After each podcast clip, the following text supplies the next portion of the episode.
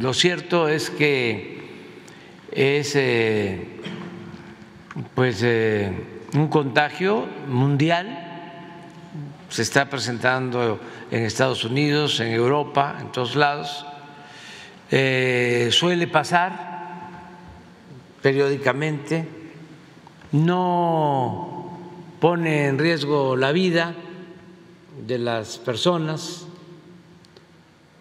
para eh, ser claros y no caer en el alarmismo, sí, o sensacionalismo. Eh, también en lo productivo no tiene, en el caso de México, mucha eh, afectación, mucho impacto. si escasearan alimentos que tienen que ver con aves.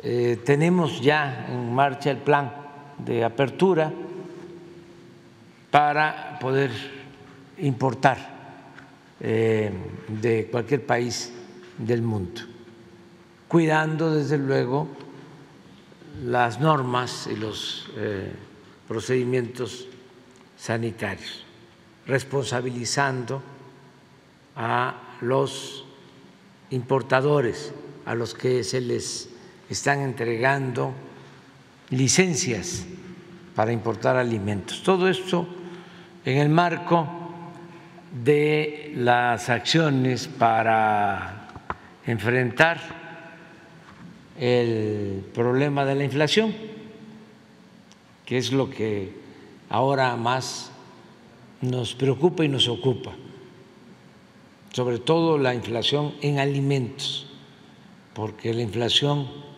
en energéticos está controlada en nuestro país. Tenemos eh, más inflación en alimentos, de todas maneras ya hay una tendencia a la baja que queremos eh, mantener. Entonces, para eso, entre otras acciones, apoyo a productores, la entrega de fertilizantes para producir más alimentos en México, la entrega gratuita de fertilizantes a dos millones de productores para producir más maíz blanco, mm, frijol, básicos. Eh, el que se haya llegado a un acuerdo con las tiendas departamentales para que 24 productos se vendan en 1.038 pesos. Eh, están cumpliendo Walmart, Soriana, Chedraui, eh, incluso en promedio ya está abajo la canasta de los 1.038 pesos.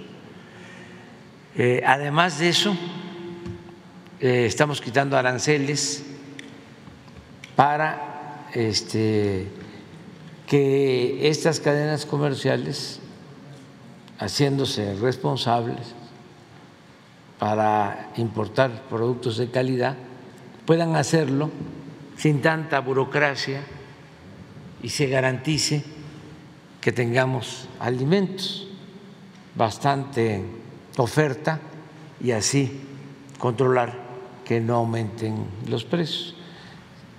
De el doctor Víctor Manuel Villalobos, secretario de Agricultura, ya saben quién. En referencia al brote de influenza había de alta patogenicidad, me permito informar lo siguiente. Es una enfermedad que actualmente afecta a cuatro continentes, Europa, Asia, África y América, ya que se disemina a través de la migración de las aves acuáticas, principalmente patos y gansos. En Europa se han tenido que sacrificar 52 millones de aves. debido a su presencia en Canadá y Estados Unidos, en donde han sacrificado más de 50 millones de aves, se preveía que tarde que temprano la migración de patos y gansos la traerían a México, por lo que desde su aparición en este continente los técnicos de Senacica analizaban aves silvestres para detectar su presencia de manera temprana y poder actuar con oportunidad para salvaguardar la producción de carne de ave y huevo. En México, hasta el momento, el virus se ha encontrado en cinco granjas comerciales, tres de ellas en Sonora, una en Nuevo León y una en Jalisco, así como en tres explotaciones de traspatio en Chiapas, Chihuahua y Estado de México, con un total de 852 mil aves afectadas, lo que significa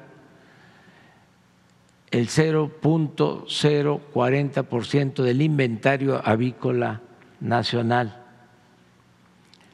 Para disminuir la probabilidad de diseminación del virus y mantener la oferta de productos avícolas, Senacica aplicó la cuarentena interna en Sonora, Jalisco y Nuevo León, lo cual implica que para movilizar y comercializar productos avícolas de esas entidades, los productores deben demostrar que sus granjas están libres de el virus a través de pruebas que se practican en los laboratorios oficiales de la Secretaría de Agricultura.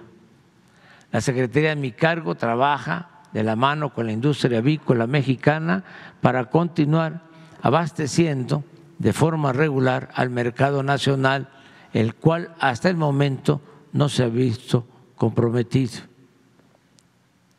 Como parte de las actividades de control del brote, la SICA autorizó la vacunación estratégica de las aves, por lo que antes de que concluya la presente semana, iniciarán las labores de inmunización en las zonas de mayor riesgo zoosanitario.